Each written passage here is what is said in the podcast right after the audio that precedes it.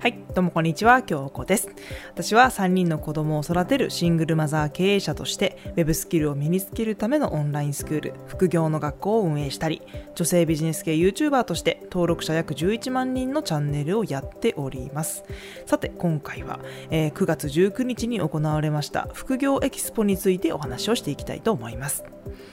えー、っとね、先週の土曜日です。東京の青山の方で、スタジオの方で撮影がありまして、副業エキスポ for ウーマンというものにですね、ゲスト出演させていただきました。本当にね、緊張しました。やっとこう、まあ、終わって、あの、ほっとしたという感じなんですけど、まあ、今回はですね、あの、TBS のね、撮影班が入って、YouTube の生放送っていう形でやらせていただきました。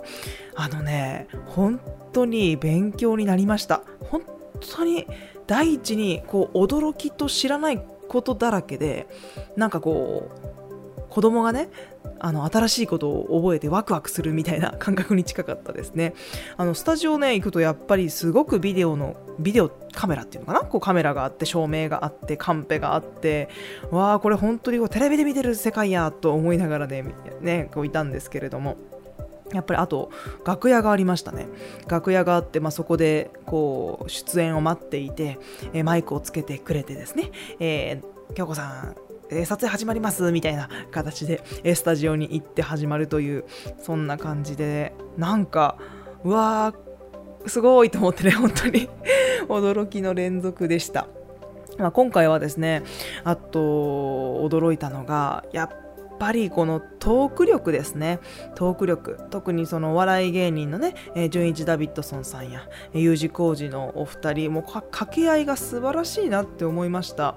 ね、他にも優勢ダオ君だったり、えー、ゲスト出演されたね倉持優香さん、えー、増若翼さんそしてウーバーイーツだったかな？ウーバーイーツの講座紹介で、えー、出てきた女の子ですね神田遥さん。本当に素晴らしい、えー、方たちの中で、えー、私もおしゃべりをしたわけなんですけれども。まあねどうでしたでしょうかね。あの緊張してないつもりだったんですよ。すごくああ生放送かと思って緊張してしてたんだけど一応そういうのは出しちゃいけないなと、うん、出さないように出さないようにはしてたんですけど、まあ後からねあのこのね、ライブ配信を見たスタッフの方だったりあのいろいろな方からメッセージをいただきまして最初めっちゃ緊張してたね って言われましたね。まあ最初結構硬かったかもしれないですけれども。まあ本当にあのトークに助けられたなっていう感じですね。やっぱりねボケとツッコミが本当に、まあ、テレビで見てるまんまでしてあの、まあ、私はね、まあ、こうこう こんな感じなので違うじゃないですか。やっぱお笑い芸人とかやったことないですしボケとか分かんないですよね、うん、やっぱり基本的になんかこう真面目口調な喋り方にどうしても自分なっちゃうかなと思うんで本当に助けられましたね。なんかこの4人の中で、えー、なんか副業失敗する人誰だと思いますかみたいなこと言われた時に ああこれここれ答えられないなって思いましたし、うん、なんかなんていうのかなオチっていうのかなこうやって言ったらこうなるみたいなことがこう頭の回転がね早くないんで、うん、それもできなかったですしね。なんか本当に、まあ、いい経験させてもらったなと思いましたね。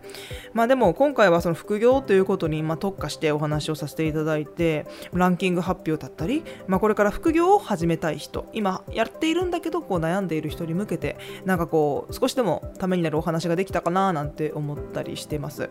まあランキングではね動画編集だったり背取りだったり、えー、ウェブライターからアフィリエイトブログっていうような流れでお話をしてきたんですけどまああれですね。あの私の体験談も含めてお話できたことが一番大きくてですね。やはり自分でなんかこう経験したり感じたり体験したことでないと分かんないじゃないですか。やはり人間って、うん、本で読んだり聞いた話であればある程度理解はできるんですけどやっぱり自分の体験が一番強いですね。一時情報をお話しするっていうのが一番強いわけなので。まあだからまあ、私は本当にいろいろなことにチャレンジしていきたいなと思ってますよね。まあ、今回のこのラジオだって、うん、なんていうのかな、ポッドキャストって何だろうみたいな、アンカーって何みたいな、うん、音声メディアって何みたいなところから調べて、本当に一から、ああ、こういうことねってこう理解するまでにも時間かかりましたしね。私がネットビジネスというかこうアフィリエイトとか、えー、こう今のね事業を始める時に感じた感覚とすごい似たようなものを感じましたけどね。だからこう本当にいろいろなことにチャレンジしたいなと思いますね。うん何でもいいんですよ。別にビジネスじゃなくてもなんだろうな。私1年前ぐらいにパラグライダーしたんですよね。うん。パラグライダー初めてでなんかこう聞いた感じとか見た感じとかってあ気持ちよさそうみたいなそういうのってわかるじゃないですか。うん、例えばスカイダイビングだったらどのぐらいの風が自分にこう当たってくるんだろうとかあ世界ってどんな風に見えるんだろうみたいな予想はできるんだけど体感してみないとやっぱりわからないことってあるじゃないですかそのためにビジネス以外のことにもねチャレンジしたいなと思いますね。本の中にね、書いてあることって、まあ読めばある程度こう感覚としては伝わりますけどね。でも、うん、それを本当に自分の咀嚼して、もう本当にごっくん、もうしっかりこう分かったっていう状態にするまでってなかなか難しいのかなと思いますので、あのー、本当に体験していくっていうのが一番大事かななんて思いますね。でまあ副業エキスポですね。確かアーカイブ残ってるのかな？なんか多分しばらく残してて後でなんか編集したやつを出すと思うんですけどまあねいろいろどんなことをお話ししてたのかね。また聞いてない方は聞いていただきたいなと思うんですけどまあそこでもお話をしたんですけど、まあ、副業でね失敗してしまう人だったり続かなかったりする人ってやっぱりある程度特徴としては決まってきてるのかなと思うんですよね。私も3年半以上ですね、オンラインスクール授業をやってまして、えー、何千名とですね、こう、ね、受講生の方を見てきて分かることって、ある程度やっぱり共通してきているなとは思っていて、うんと、その副芸エキスポでもお話ししたんですけど、まず一つが、主張りが守れてない人ですよね。守って破って離れる。ね、その主張りっていう言葉があると思うんですけど、まずはその、まあ何でもいいんですけど、副業の学校以外でも何でもいいんですよ。あの何かを学んで、まずは守りに入ると。うん、その後はその殻から破って、えー、そこから離れてみるということをしていかないと、やっぱ人間って成長していかないんですよね。うん、同じところばっかりこうぐるぐるぐるぐる回っていたら、ね、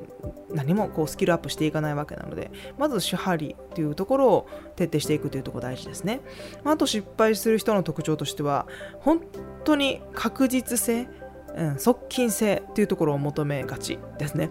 確実に100万円稼げますかとか、確実に稼げますよねみたいな、こう保険をね、こう作っちゃうというか、うん、でもそれって副業とかネットビジネスに限らず、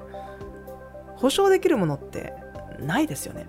この世の中に100%のものなんてないですよね、やっぱり。うん、今こうやって私話してますけど1時間後に死ぬかもしれないし明日だって生きてないかもしれないし生きてる保証っていうものがないですよね。うん、なので何て言うのかな？そういう側近性だったり確実性っていうものはどどのどどこにも存在しないと私は思うのでまあ何て言うのかな？そこでもお話ししましたけどやっぱりこう好きなことを続けていくっていうことが一番大事ですね。好きなことやっていたらなんかできちゃったみたいな。なんかお金稼げちゃった。なんかこれできるようになっちゃった。えー、知らないうちに？みたいなね感じが一番やっぱりいいと思うんですよね。なのであのまずは自分が何でもいい何でもいいですよ。何でもいいから一つだけこう決めて一点集中して進めていく。続けていくっていうのがすごい大事ですね。